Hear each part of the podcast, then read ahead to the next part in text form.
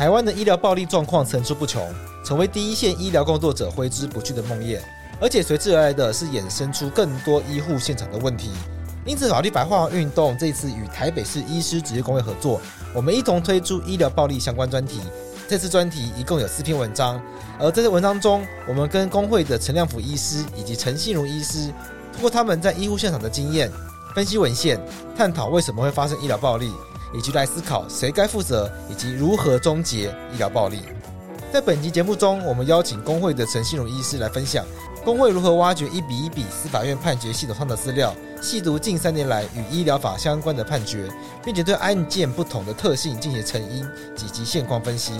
而我们的网站总编王鼎玉则会用法律的观点解释医疗暴力的相关法律责任以及预防措施。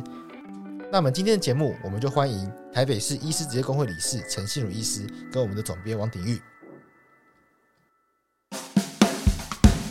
那个问题就是抓去了警察局之后，施暴人在警察局说：“哦，我就不舒服，我现在就不舒服。”那你要继续把我扣在这里吗？那如果你是警察，你一定不敢把他把他留在警察局。这个病人就因为这件事情在医院来来回回嘛，所以实务上其实就是有这些困难。然后医疗人员就陷入一个很很无奈的处境，就是说为什么他对我这样，然后我还不能把这个状况排除，或者是我只能够做到一定程度的现场处理什么的。后续我好像还是得去救治这个病人啊，后续我好像又不知道后续要怎么处理，所以大家会有点沮丧，有点生气的。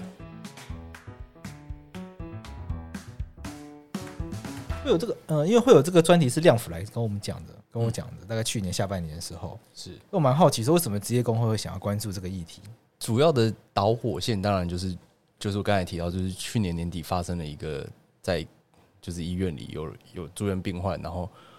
就是在医院里等于算是情绪失控嘛，然后砸玻璃这样子。那现在现在其实社群媒体很发达，我们发现我们其实看到很多消息是从什么脸书啊什么，然后那个医生就拍了那个。那个值班医生就拍了那个现场的照片，现场玻璃碎掉的那个照片。嗯、那大家当然医疗人员看到就哇，就没送，吓到，嗯，就生气啊，然后心里话。后来这件事也上了新闻，嗯，那我们医师工会就回想说，哎、欸，其实过去就是刚才鼎棫有提到，整个历修法历程，还有就是其实都跟暴力事件、医疗暴力事件扣在一起，像是有什么黄桂芬国长事件嘛，然后在跟之前有什么艺人黑资对。打在急诊打打打医生的事件这样。就每每一波有医疗暴力上新闻，就是真的是群起愤慨。可是我们就想要知道说，那到底，嗯，医疗暴力这件事情在台湾我们做了哪一些事情？那这些事情一，我们当初想要回答的是这些事情对医疗暴力的预防有没有效？就是生气的背后到底有没有改善过了？对，一波一波修法到底有没有让它变好？因为我们是医医生嘛，所以说我们做研究方法非常，我们也没有学过什么法律的项，就是我们是用我们医医疗就是数据统计啊，然后这种统计的研究，就一个一个一个一个去把那个判判刑的结果分类，然后自己做一些就我们想要归纳的元素，然后去把它统计起来。其实我们统计非常简单，我们就是去把那个医疗法一百零六条的判决结果一笔一笔登录了。那根据我们统计的数据，哈，就是。判决有判刑的，大概呃，就是二零一四年是九件，二零一五年是二十七件，二零一六年五十二件，二零一七年八十件，二零一八年一百一十九件，然后二零一九跟二零二零都是一百四十件。那当然，二零二零底它可能有一些还没有判刑，所以说还没有纳入统计，所以大概数字上是这样。那说一年大概一百一百四一百五十件这样左右，目前对啊。我们这次这个专题里面有一篇就是在处理统计数据嘛。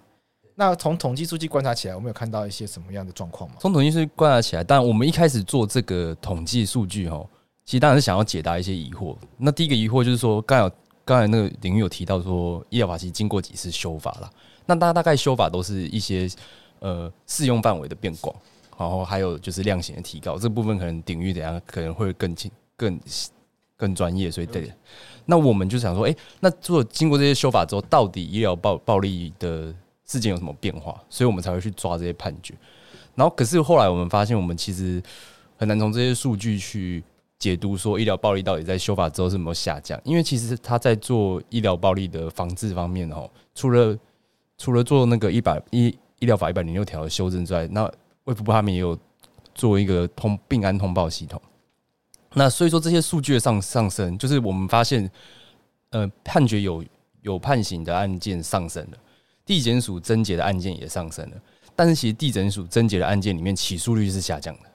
起诉率下降。对，所以说那这样就变成说，到底要去怎么去解读？是说，哎，因为案件上升，然后起那个侦结案件也上升，所以其实台湾民众越来越疫病关越来越紧张吗？还是有另外一个可能是说，哎，其实是我们的通报系统变敏感了。对，所以说这个部分我们就还没办法下定论，但不太可以说说是直接就说哦，因为现在案件越来越频繁，是医病关系越来越紧张。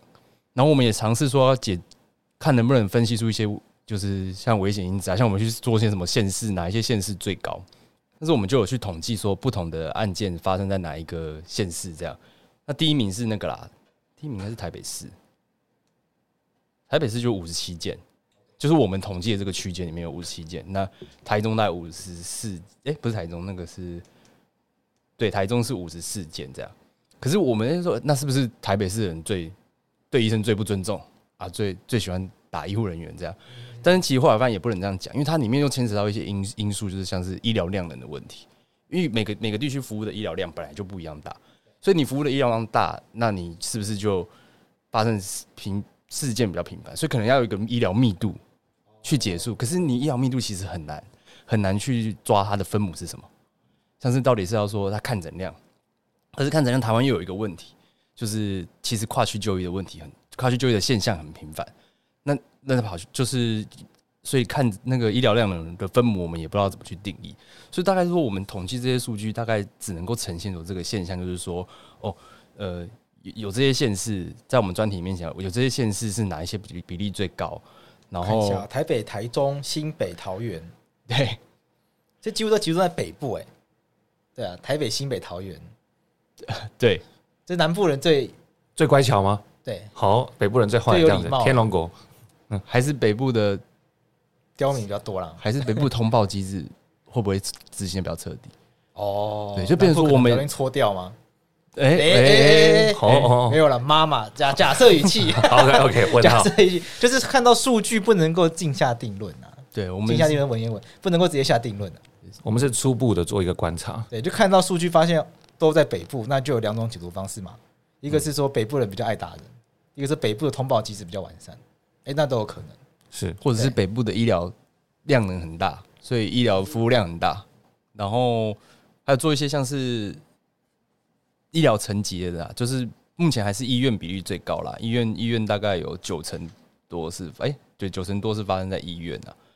然后急诊的比例又是最高，急诊是大概将近六十趴的比例，医院里面大概有六十趴是发生在急诊。然后喝酒，我其实我们有特别把喝酒喝酒抓出来。那喝酒就是我们是判决书上里面有提到喝酒就算，啊没有提到我们就没有算，所以这个这个数据应该是低估了。啊，他大概有十八趴的判决里面的提到。就是犯案的人有有喝酒这个现象，医疗暴力的具体案例有，像有一些时候，呃，在急急诊的同仁，蛮常就就会被怒骂，甚至会有一些肢体的冲突。可是我之前去送急诊是什么盲肠炎之类的，痛到不行，根本没办法打人。那可能是家属，哎，其实这个我没有统计，就是有到底是病人本身还是还是病人亲友，所以最爱打人的是。没有，还是病人。我们统计出来还是病人本身比较多了。他可能还没有病那么严重。OK，还有或者是或者是说有一些是陪病的家属。OK，对。那么看到一些案例是这样，很等候很久，可能像龟子那天在忙产，可能假设你的伴侣心急如焚，OK，一气之下就打人。哦，怎么都怎么都不来不来看病，是不是瞧不起我们？哦，然后我们有去访问一些，就是说医院里的一些直系，就是不同的职业，面对医疗暴力的处境也不太一样。对，那像急诊，就像刚才讲的，他可能因为接触的那个人来人往比较多，所以他，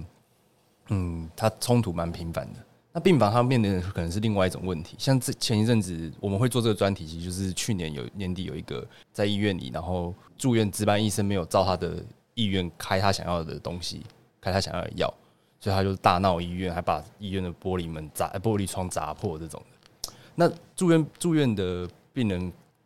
医护人员跟病人起冲突，还有另外一个问题，就是说他其实他是还有医疗需求，那他可能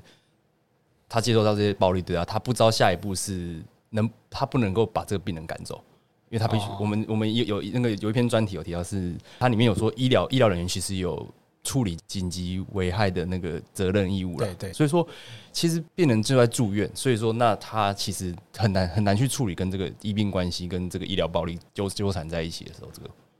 对。打人。哦，怎么都怎么都不来不来看病，嗯、是不是瞧不起我们？哦。哦，不同的在在我们我们访问一些就是可能不是正式的访谈啊，然后我们去访问一些就是说医院里的一些直系，就是不同的职业面对医疗暴力的处境也不太一样。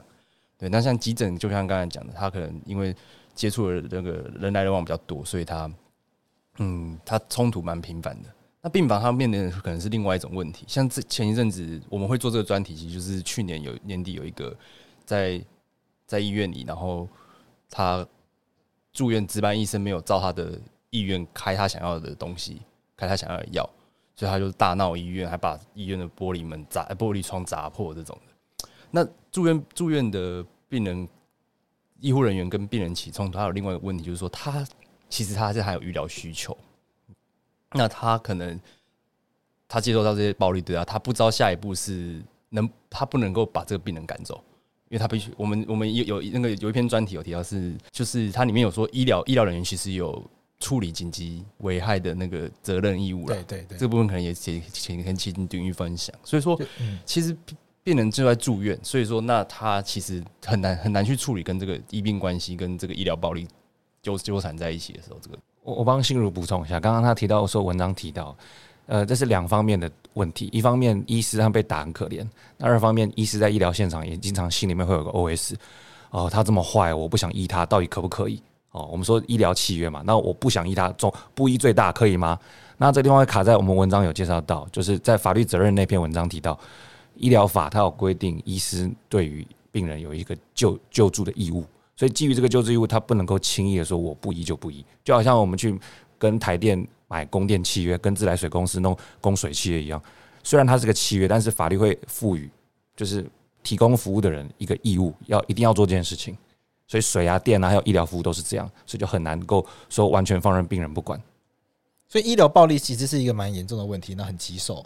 所以，我们法白这次跟医师职业工会合作，做了一个医疗暴力专题。在这个专题里面，我们有讨论到哪些东西？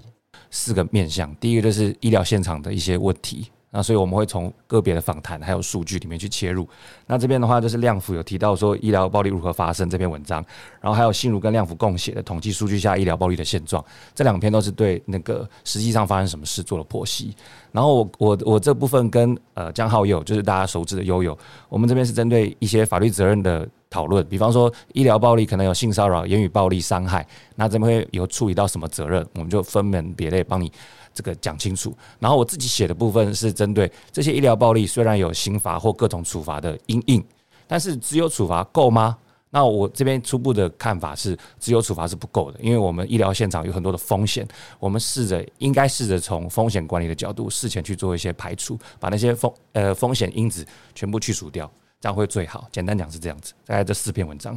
那其中第一篇文章在讨论的是医疗暴力它的来源是。那医疗暴力它来源有没有一些研究，发现到说它的成因跟一般的暴力行为可能不太一样。医疗暴力，呃，如同亮辅在文章里面有提到，就是说医疗暴力最大宗，当然刚刚信如也有补充说是病人，病人占了非常大的趴数，在各项的统计里面，它至少都超过六成。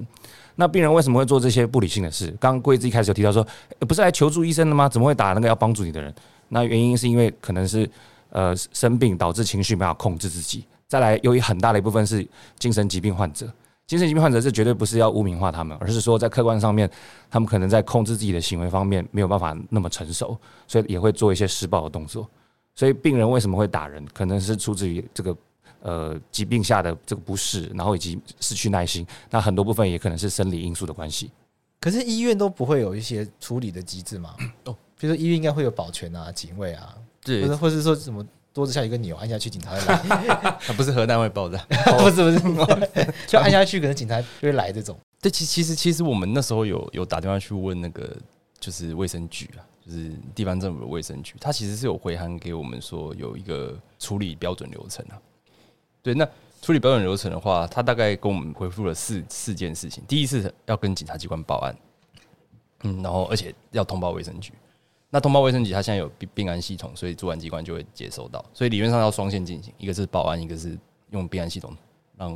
卫生主管机关知道，另外一个是内部通报，就是医院毕竟是一个机构，所以你要让医院的内部有一个处理流程。对，然后他有第一个是说医医医院要主动医护人员提告或者是一些法律心理的咨询，这样，嗯，他等于是有立一个这个 SOP，嗯，但是。那当然还有另外一个，就是他现场可能会有些已经有驻警或保全，他需要现场排除这些状况。那这里面就提到两个问题，就是说，第一个问题是我们其实实务上，你去问一个没有做这方面做做功课的医护人员，他其实他当下遇到他不知道怎么办，他连到底要不要报警，还是要怎么通报，他可能都很混乱。那嗯，负责处理这件事，可能都是一些部门的单位主管，他可能也没有办法能够能理解说，哦，原来还要。双线进行什么的，所以就我们去访访问那些相关的有有招有有类似经验的医医疗人员，他他其实是蛮混乱的。当下，他一来就是我我遇到这个事情，我到底该怎么办？二来是我真的很生气，我希望给对方一点嗯惩罚还是教训之之类的。当下那个情绪，可他他他其实是很混乱的。然后第二就是说，当下排除的状况的时候，其实医院蛮多是驻警的。嗯，那驻警那他是以排除为主，那很多人就会觉得说，那是不是把他抓进警察局，先把他，先把他不要让他在医院，把他扣在警察局，或者怎么样？我不清楚那个术语是怎么样。对，但一来第一就是民间的保全或者是驻，他其实有的时候并没有警察的身份，他是没有这个执行权的。对，第二是他根本就不受医疗法、医疗保障，不是在医院发生的任何暴力事件都是医疗暴力，他有个适用的人是他这个被害者，他必须是医疗人员。所以说，其实驻警跟保全，他其实他的只只能做现场的状况处理。对，然后，诶，还有一个问题就是，还有一个问题就是抓抓去了警察局之后，那就又回到刚刚那个医疗医疗的那个那个两个人的局面。那今天那个病人，那个那个人被施施暴人在警在警察局说：“哦，我就不舒服啊，我现在就不舒服。”对，那你要继续把我扣在这里吗？那如果你是警察，你一定不敢把他把他留在警察局，把他送去医院嘛？对，然后就变成就变成就因为这件事情在医院来来回回嘛。对，所以实务上其实就是有这些困难，然后医疗人员就陷入一个很很无奈的处境，就是说为什么他对我这样，然后我还不能把这个状况排除，或者是我只能够做到一定程度的呃现场处理什么的，后续我好像还是得去接接。救救治这个病人啊，后续我好像又不知道后续要怎么处理，所以大家会有点沮丧、有点生气这样。我这边补充一下那个几个法律的观点，就是说什么叫通报系统？那其实因为这种呃一地医疗现场的事故，那总是要人介入，所以医疗那个医疗法里面就有规定说，中央主管机关要建立通报机制，所以如果当事情发生，地方的警察就要介入。那介入之后呢，这个东西就会立案，立案的话就会送到地检署那边。如果构成刑法问题的话，那刑法问题的话一路走，那他这边还规定哦，两个月内这边要建立起相关的最终通报结果。换言之，你一两个月你里面发生的刑法案件，不管起诉还是不起诉，你通通都要汇整起来。所以这个时候又会回到地方的卫生局，所以整个流程上面就是医院。警察局、检察官，然后事情处理完一个段落，卫生局会定期的做公告。那不过这个东西都都是一个事后的追成。那我们等下节目如果还有时间的话，可以讨论一下怎么做事前的预防，这样子。那卫福部都没有一些配套吗？其实除了刚刚讲那个病安通报以外，就是总是要有一些事前的预防吧，总不能都被打了再来通报，对不对？没错，所以在预防的部分，那个卫福部跟法律方面都有做一些想要介入的地方，所以比方说在当时修法的时候，在二十四条就强调说，医疗机构应保持相关的秩序安宁，所以他把那个义务修进去了。但是各位要理解一件事情，法律它只单纯负有义务的话，恐怕是不足的。因为如果我们只负义务，没有事后的追责，那这个义务可能会变成空谈。所以有学者就在讲说，你医疗法只写了对医院的一些义务，要管理、要安全的义务，but 你如果出了事却没有对医院的这个处罚，恐怕是有点心有余而力不足的。可是医院会说他都已经请保全了，那还能怎么样？对，这个就是重点了。你你要安全，蛮好奇说那那还可以做什么事情吗？你说事前预防吗？对啊，OK。所以刚刚新闻有提到说，因为那些人来，你也不能不治啊，对不对？对你不能说你会打人不救，你这有点奇怪。没错，所以从预防的角度来看，我们有很多角度可以去安排。先扣掉钱的话，比方说教育训练啊，因为刚刚新闻有提到，很多第一线的人员，他可能是刚升上来这个单位，他碰到一些状况，他没办法应应，而且最基本的就是他可能不一定拥有识别病人状况的能力。因为很多那个医疗暴力，它其实会有征兆，透过文献，比方说病人口气跟手脚已经非常紧绷了，就是一副准备等一下就要回拳了。那可是因为医疗现场很忙碌的关系，他不一定能够及时辨识。再来通报的那个习惯，有些风气问题是医院给呃医生们很大的压力，就是说息事宁人啊，跟客人这个呃道歉了事，不要往上追究哈，造成医院的困扰。所以稍微总结一下，从预防的角度来看，教育训练是第一个。医院的风气是第二个，然后还有第三个硬体设备的改善，比方说急诊室如果常发生问题，那谁会打人？病人之外就是家属，所以候诊区跟医疗区是不是要做适当的隔离？那这些东西都需要医院来介入。但是我刚前面跟各位提过钱的问题，所以医院可能会因为钱而不愿意做改善，再加上我刚刚一开始提的医疗法没有法则，针对义务完善的部分没有法则，所以这个东西很可能就是。口惠而实不至，这样子。就大家对医院的刻板印象就是很有钱啊。哦，没错，这个前几天才公布了那个各大医院的赚钱排行榜嘛。对啊，如果医院还不有钱的话，全台湾怎么办呢？没错，所以这个是就是好比每个人都是每个医院都是郭台铭，但是他愿不愿意把钱花在刀口上，这就是法律要去引导的问题。我我可以猜一个问题嘛？我一直很好奇一个事，在做这事，因为很多文献都提到说医病要沟通，嗯，然后从。医生的角度来看，尤其从现场的来看，医生真的有余力去做沟通这件事情吗？什么意思？就是医疗暴力会看看诊不就是沟通吗？就我说医疗很多医疗暴力都是出发于沟通不良，所以开始打架或什么的啊，我操。嗯哼，那医疗在医疗现场，医生真的有余力去做沟通这件事情吗？做好沟通这件事情，就是我想要问啊，只是我想要直接问例子，比如说有些人会说什么，我就是胃很痛，但就听半天听不出为什么问题。是是，所以其实我们之类的，对，所以其实我们我们去统计，就是医疗暴力发生的的那个啊，刚有说到就，是就是以急诊最大宗了。那其其实这跟就跟医病关系比较，医病沟通上面比较关系，因为急诊的医疗性质上，它的医病沟通上比较困难，不是比较困难啊，就是说他可能因为一来他可能一瞬间会有大量的病患涌入。那他可能有很急的事情要处理，然后在医疗在急诊，大部分的病人跟医生又是第一次接触，他不像是一些门诊，他可能是一个慢性病定期回诊啊，或者住院，他可能跟那个医医医生已经接触了一一两个礼拜这样，然后所以他可以有比较多的时间做沟通。那急诊就是现场做第一线的处理，所以说，诶、欸，其实跟我们研究跟跟刚刚提到的那个领域看到一些文献，其实是相符的，在医病沟通上，呃，越越困难的地方，其实它发生的次数是目前看起来是越多了，我昨天晚上做功课的时候，看到桃园医院有一个实例，跟大家报一下数据，就是桃园医院他们在弄一个所谓的全人整合医疗，那他的目宗旨是希望让病人加入到医疗团队里面，所以什么事情都会去问去问病人跟及其家属。那他的数据很惊人哦，那我我以下是从他的那个 PowerPoint 看到，他说他从二零一零年开始搞这个团队。所以，比方说他赔偿金额，哦，前一年可能是呃，可能是有一个数字，但他隔年就降低了百分之九十四赔偿金额，然后医疗纠纷案件他降低了八成。所以从这个数据来看，假设他讲的是真的，那么良好的沟通确实可以对于这个纠纷以及赔偿带来很大的改善。可是良好沟通很主观吧？的确，所以就这个是看事在人为了。这个东西还没有法律，它有它的极限，它没有办法对于良好沟通去做定义嘛。就是如果病人很坚持，他一定要吃什么抗生素之类的，这种该怎么办？像像像那个这去年年底那个案件，就是他可能要打止痛药了，那他可能已经就是止痛药，可能在学理上他有就是多多多久才能打一次啊？这样。那因为我没有看过那个病人的的病例，所以我不敢不敢确定是怎么样。不过大概大致上案情是这样。然后呃，护理师跟他说：“你的时间还没到，你不能打。”然后他就暴怒了，这样。这种情节其实不少见的，对啊。那要怎么处理会比较好？你个人的经验？其实个人建议就是一定，你一一开始一定是尝试沟通啊，啊，尝试跟他解释，如果这个医生沟通不来，那他可能可以请像上面的主治医生帮忙，这样就是试着沟通了。但有时候就是真的很棘手，因为有的病人就是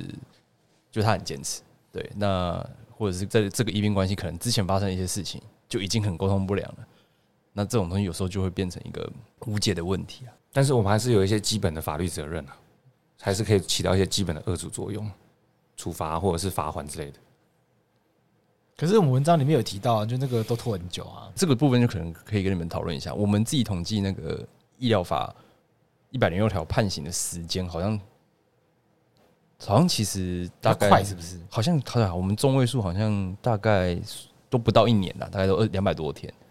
不知道说起诉到审判吗？还是侦查到审判？侦查，哎、欸，就是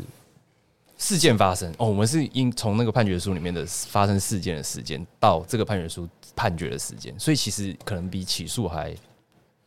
我们的时间可能比事件发生到判决，嗯，其实，在我们的中位数是做出来大概两百两百五十天左右。这边可以补充一下背景，因为那个昨天也有做功课，在他们内部的资料、法务部会议记录，还有各地方的这个检察署，他们都开会，就是要讨论说如何加速这个审判的问题，因为这是很急的医疗暴力。所以，为了遏制这个现象，他们内部其实有分专门的人人力在做这个事情。所以，如果是专人专用的话，也许速度就变快了。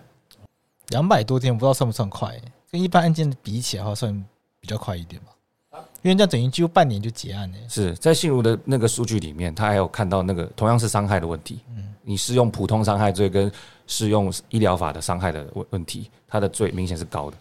你说判刑判比较高吗？判刑比较高，二点二，我记得是二点八六月。对，但我那我记得二二零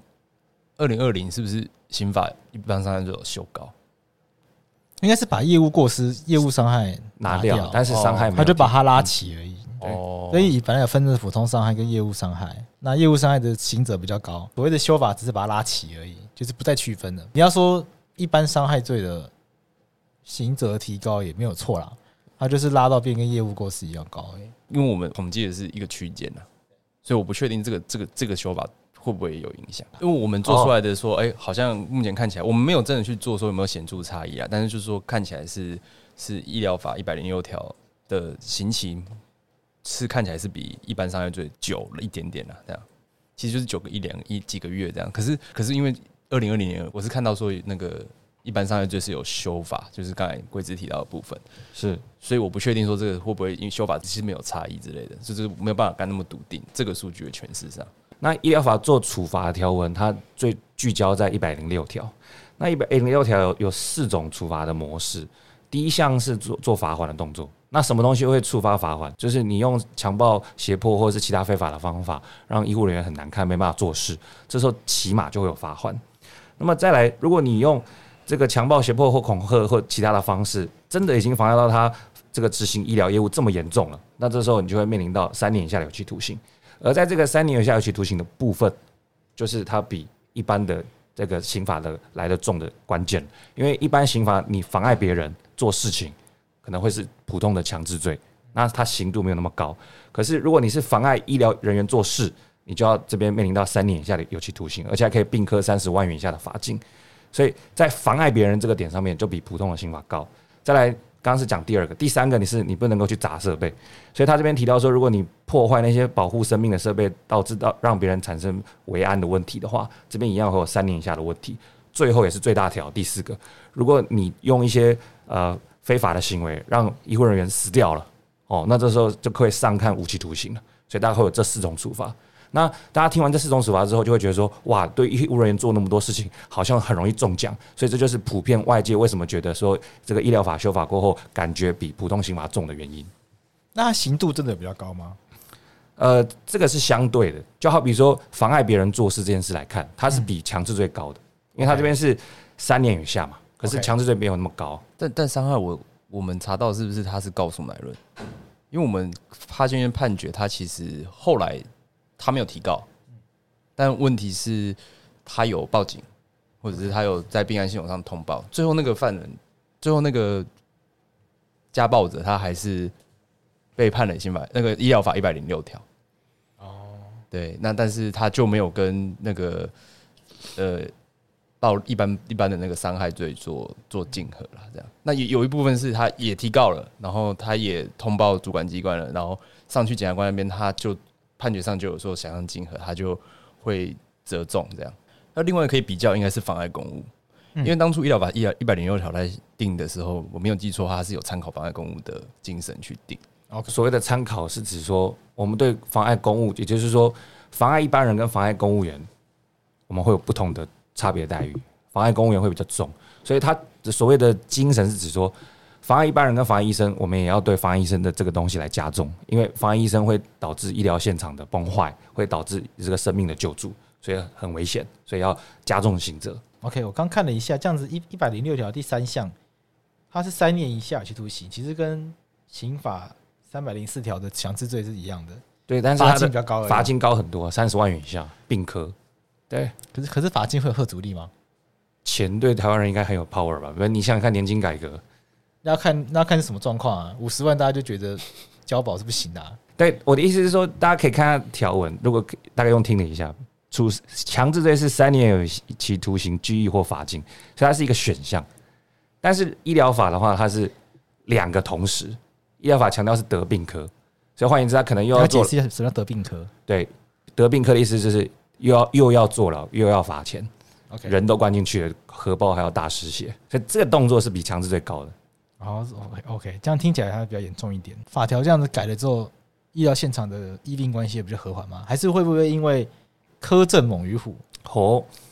医病关系更紧张？这就是我们原本做这篇研究想要讨论的啊。嗯，但后来就是说，其实。因为他修法的年限应该是一个是一百零一百零六年修了，一百零六年最后一次修法是一百零六年。那那因为如果以我实证研究的精神，就是我们其实要有足够的数据啊。但是问题是一百零六年修嘛，然后再加上一百零八还是一百零九，又有一个通报系统。第一个你很难找一个指标说怎么样叫做医疗暴力下降，因为我们刚才说的通报量其实它可能跟敏感度有关系，它可能跟通报系统有关系。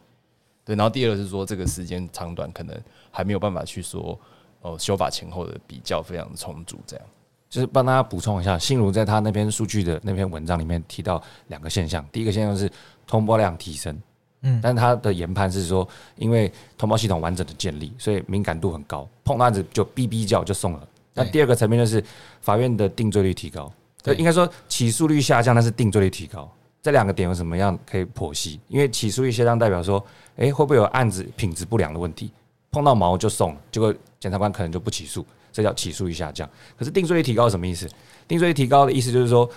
他虽然呃驳掉的案子很多，但送进去的每个都是扎实。那扎实的案子很多，就代表的什么东西？你处罚是不是真的没用？导致那些扎实的案件还是不断的跑进来。对，但是信如最后也有提到一个小地方，数据不足的话，这个东西都目前为止只只能当参考。对，所以我们还是要把焦点放在怎么预防。还还有就是二零一七，就是那个第第二次修法，它其实后来是不是把拘役取消掉了？嗯，最低刑度变成就是两个月这样。对，那就就变成说会不会有另外一个问题是，哎，这个刑这个我就不知道，因为我不是法律实务界的人，会不会因为这个东西拘役被取消掉了，所以会不会其实被判刑的门槛就上升了？就是说，哎，那没有那么严重，法官可能就不判，或者是检察官就不起诉或缓起诉。我不有可能。因为情轻法重，对对，那有一个法，比较这不叫法院吧，叫什么法理啊？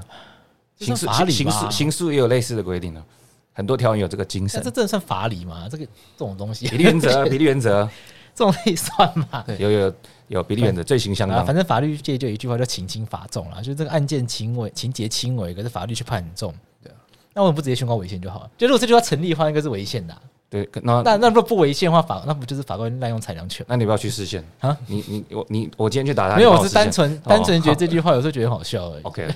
但有时候就可以理解，就是说确实有一些东西会有一些情况，真是他情节很轻微，可是法律去规定很严重。对，可能可能当下因为一些事件，然后变成说，哎，立委立委在修法的时候，他把它，因为其实到最近的。委哎，前前一两年的未未未还的委员会开会，我们去调那个立法院的那个开会记录，还是有人在提要，只要发生暴力事件，他就要提说要要把法律修正。在法律修正有办法解决问题吗？医医生会期待法律修正吗？我看这次访问中有一个人希望就是都要关呢、欸，不要不要一颗罚金。其实其实这个大概就是大家被害者当下的感受，为什么他可以打我，然后没事？对，为什么他可以这样对待我？但是那被打的人一定会这样子啦，这很正常，正常情绪。你仔细去看那个医疗法一百零一百零六条，他最多就是三年嘛。对，那关三年除非他开心，除非他变重伤害，那就变成另外一个罪。对，对那那这个这个三年，这个真的有办法，就是说，第一个是他没有办法解决这个遏制这个现象，嗯、哦，因为大家很害怕被判刑；二来就是说，他到底有没有办法让你得到哦，他终于被惩罚了这样。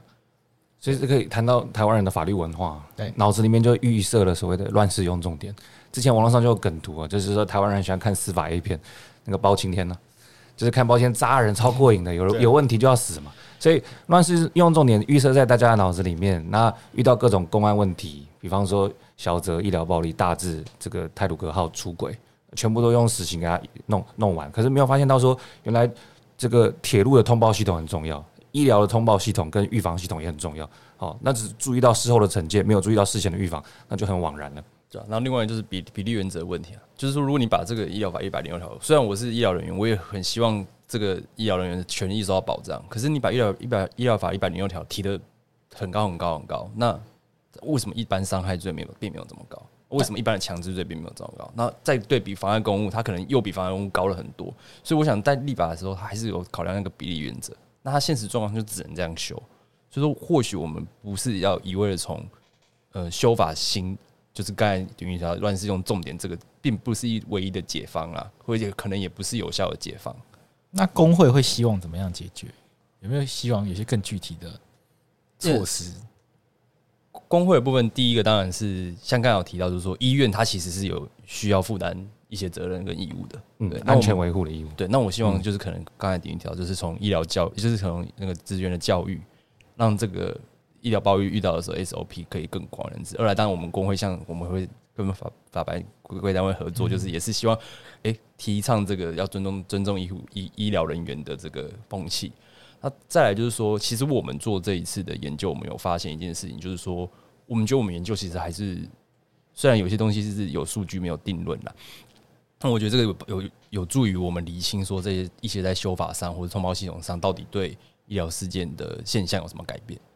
那我我们觉得，如果后续如果政府或学界啊，他其实可以把这个，像目前都是判决书是上网的，对。但是有一些资料，其实像刚才有提到说，呃，减掉增解，这个我就是透过一些，就是说也很关心这个议题的立委啊、议员，然后去帮我们要到。那如果这些这些资料通报系统也都有啦，然后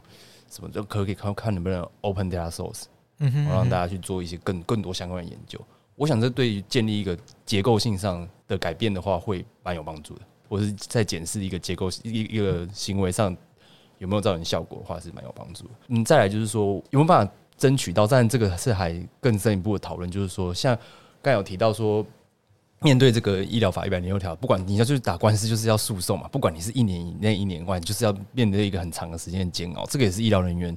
另外一个噩梦哦，我我今天已经被打了，然后我为了为了追讨我的权益，我还要再跟他缠讼很久。那有没有办法说，就是说这个部分是有办法公价处理吗？还是有办法医医院可以提供什么协助？这样他的责任在到哪个程度？这样哦，那其实其实那个啊，我们去去喊卫生局，呃，不是去喊，就我们打电话问卫生局的时候，卫生局回复我们的那个医疗医疗暴力处理处置的那个标准流程里面，它里面有规定，医院应办理就是协助医护人员提高。法律或心理的的那个，就是会不会实际上常常被人家压下来？的确会有一个压力，就是我今天把这个医病关系搞得更更僵的时候，后续上可能在照顾上会有困难，所以这有些单位它其实会面临这样的压力啦。像是刚才有提到说，其实精神科也是一个，也是一个就是冲突会比较多的地方。可是其实精神科通报的数量没有那么多啊，其实没有大家想象中多。对，因为因为一来可能。医医疗人员也知道说，就是他们的病人，他可能就是在行为控制上有有一些病人，他在行为控制上有问题。那他今天就是因为这些问题跑进来治疗，然后我又因为这些事情，然后我又把他医病关系弄僵。那这样子是不是不是在治疗这个病人跟医病关系上面的建立上有更懂？可是这个听起来有点像怕热就不要进厨房这种话，对不对？对，该怎么办比较好？因为总是要有个界限吧，不能不能热到就是把人家烫死，对不对？对，那可是问题是，就是说，哎、欸，可能有个界限，可能有人说，你至少你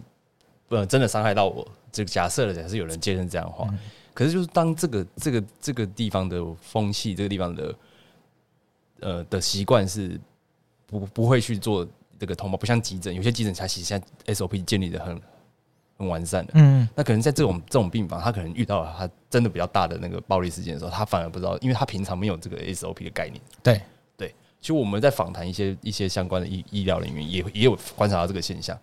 诶，就是我我们精神科的去访谈访谈一些精神科医生，他自己就有说他其实不熟。嗯，他也是遇到了，他去查了才知道，因为他说他们科的病人本来就比较容易有比较多的冲行为冲动的问题，所以他们当初就不会去因为这些事情去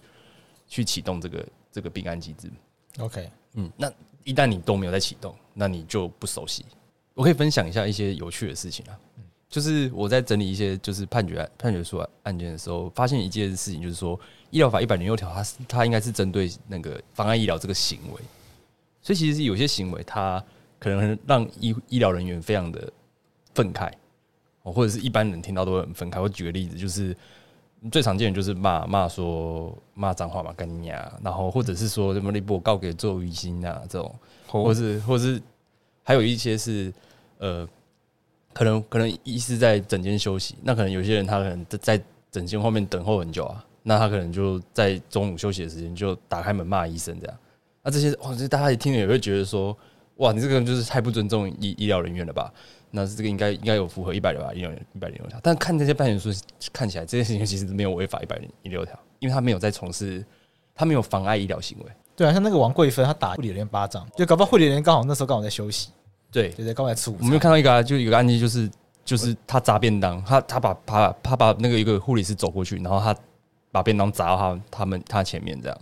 啊，问题是那个时间他还在吃便当，护理人员在吃便当，对，所以不是执行职务，不是执对行职务的时候，对，所以说其实其实这个部分跟我们医跟某某一些医疗人员的期待是有，是不是期待就是预想是有落差的，因为大家想要的应该是在医疗场所，对，在这个场景里面我就要得到保护嘛，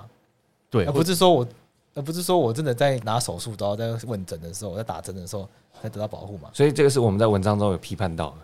修法可能是假动作，因为大看似大张旗鼓修了法保护医疗人员，但是这个法有它的漏洞。打假球，打假球，比方说这个假球可能就是限定在执行医疗职务才会有介入。那如果说刚才讲了，心如刚刚讲了，护理人员路过便当就砸过去，那非执行职务就用不到这个修的法了。所以这就是一个法律所无法碰到的地方。那这个无法碰到的地方，就是修法可能没有思虑到的地方。有些人认为它有些公益性，就是刚刚才提到修法一个精神，因为医疗资源是有有限的，那你跑来乱，妨碍我的医疗行为，那我我可能就影响到救救助救治别人的的那个时间或资源。嗯，凡凡事都有原因跟近因，近因可能是医疗现场医病关系不好，都没有没有谁绝对的错，但是原因是什么？所谓的健保所衍生的一些缺失，那为什么健保缺失跟医疗暴力开开这么大坑吗？我们今天突然好节目节目到最后突然扯健保，哎，没有，这个很快把它拉回来。这个医疗暴力点所谓的健保与文化的关系在于说，健保它是一个看病给点数的机制，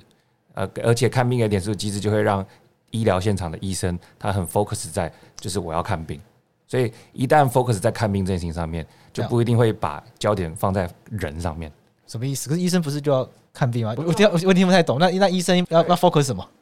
医医生如果只能 focus 在看病，比方说他满脑子假设一个很尽责的医生，他满脑子想要让医院能够尽责，所以他把 focus 放在看病这件事情上面。但是病是一个死的，有病的人是人啊，你没有关怀到人的心情。对，所以有些文献就会提到说，健保机制会让医生在这个刑诉下，他会把焦点放在看病这件事情上面。然后忽略到病人的心情。你意思是说要冲业绩吗？冲业绩，没错，冲业绩。所以从冲业绩的角度来看，可能医生没办法照顾到或同理到病人的心情。那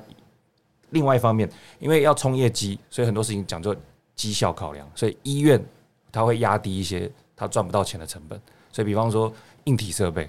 灯光，那它可能就会让急诊室变得很昏暗、很拥挤。这也是一种原因，让医疗暴力有上升的可能性。所以话说回来，为什么我扯到鉴宝？不是说要在最后面砸下什么震撼弹，而是说废掉鉴宝。好哦，不是不是不是，大家可以去思考近音跟远音。OK，近因是急诊室现场的医病关系或者是硬体设备，但远音为什么会有这些医病关系或这些硬体不佳的现象？鉴保制度也可能是一个背后的一个呃很很很长的一个影响，这样子。这的确是比较震撼弹的，因为。大家大家在批评鉴保的时候，其实蛮常拿就是美国当例子，就说哦，你看人家美国就是就是没就是不会有这些事情。可是真其实你仔细去看，美国也是有这些问题。啊、真的、啊，美国不是没有，因为没有健保，是很多人没办法看病。那理论上医病关系应该很好，因为你去看病的都很有钱，或者说因为没有健保，所以很多人没办法看病，所以自然纠纷就会下降。我我觉得不是不是这样讲的话，我们会延上。我的意思只是真的会延上。我的意思只是说，这个节目的宗旨就是要刺激各种思考。对我，我先澄清一下，我绝对没有说这个健保让这个有钱没钱的人进来会怎么样。我的意思只是说，健保的这样的给付制度会让。医院跟医生往冲业绩的心态去去去引导他们往冲业绩的心态去做，所以在微观上面，医生可能会 focus 在看病，而不是照顾病人，难免。那医院也会为了业绩，他会把一些成本 cost down。那比方说急诊室的硬体很差啊，没关系啊，反正我们设备好就好了，诸如此类。可是好像要怎么解决？因为钱就是，如果钱就是在那边只能这样分的话，所以这个地方可能就是要，因为它就是钱的分配的问题啊。没错，所以你刚刚提到。我们每个医院都有赚钱嘛？那这个钱的盈余分配是不是国家有可能会介入，或者是说，在国家有没有可能用动用其他预算来照顾这个病硬体设备提升来做补助？这都是可以去想的。工会协谈就是还是把医医院责任，像刚才鼎宇讲，可能要写得更详细，你不能只是有一句说。哦的提供，对，应提供安全什么挖沟，有可能要写的更详细，是经费上的提供，然后人员上的配置是当当发生这些事情有什么样的，然后主管跟员工的教育训练里面有没有包含这些足够的课程？这而且要有法则，没做的话要处罚，或者是评鉴上可能就会就纳入评鉴之类的。当然，备案系统现在可以被广泛使用，因也是一部分是因为它有纳入评鉴这样。那我们就希望透过这个方式去，然后它另外一个就是透过宣导。所以有一部草案在正在研拟，叫做《医疗事故预防及争议处理法》。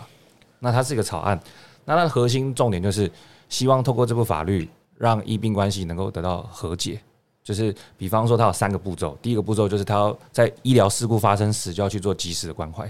因为我们常看到说医院前面会有人抬棺嘛，抬棺是什么意思？有人被医死了，或者是医不好了，所以抬棺去抗议。所以这部法就是希望让抬棺这种事情降低，因为他第一步就会马上派人去做关怀。这个关怀当然听起来很很逊哈，但是他实质上会找很多社工啊、法律啊，还有医院的高层，他强制组成一个关怀小组去面对这些家属。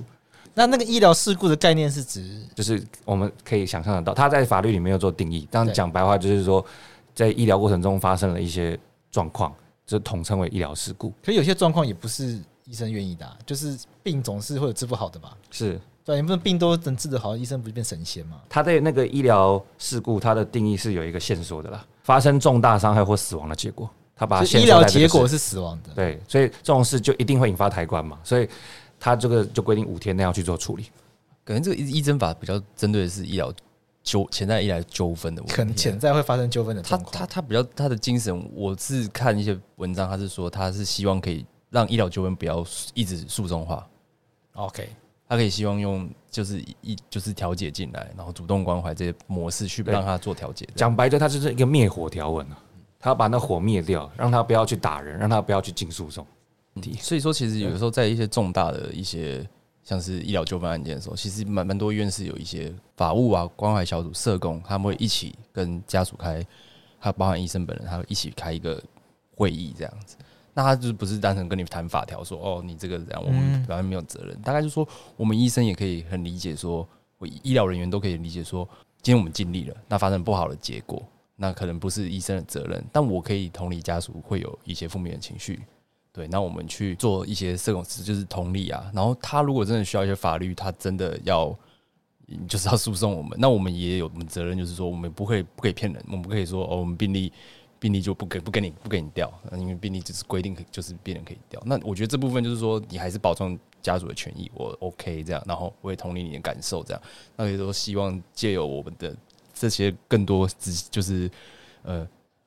不同的介入，然后可以让你知道说，就是其实这个电影戏剧不都是演走出来说啊，我们尽力的紧接然后就走掉嘛。就是我对于这个，我是因为医疗现场，这是我对于这一类型场景的。刻板印象大概长这样，所以现在会做比较细致，是还会有一个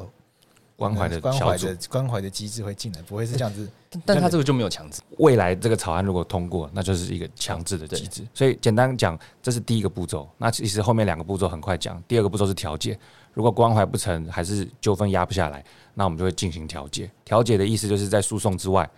不要走那个漫长的三审程序，我们快速的把它调解，看能不能彼此得到一个双赢的局面。那最后第三个层次，我觉得是这部法很重要的精神。它引进了所谓的监督系统，也就是说，事故的发生必然有一些原因，那内部它就要做第一层的这个检讨。那什么叫外部监督系统？如果这个医院它自己不好好监督，导致常常发生一样的事情，所以法条就规定一定期间反复发生，或者是你这个事情已经危害到公共安全，已经压不住了，这时候外部监督系统就会进来，也就是说，一国家会派人去对某个医院做。这个地毯式的检查，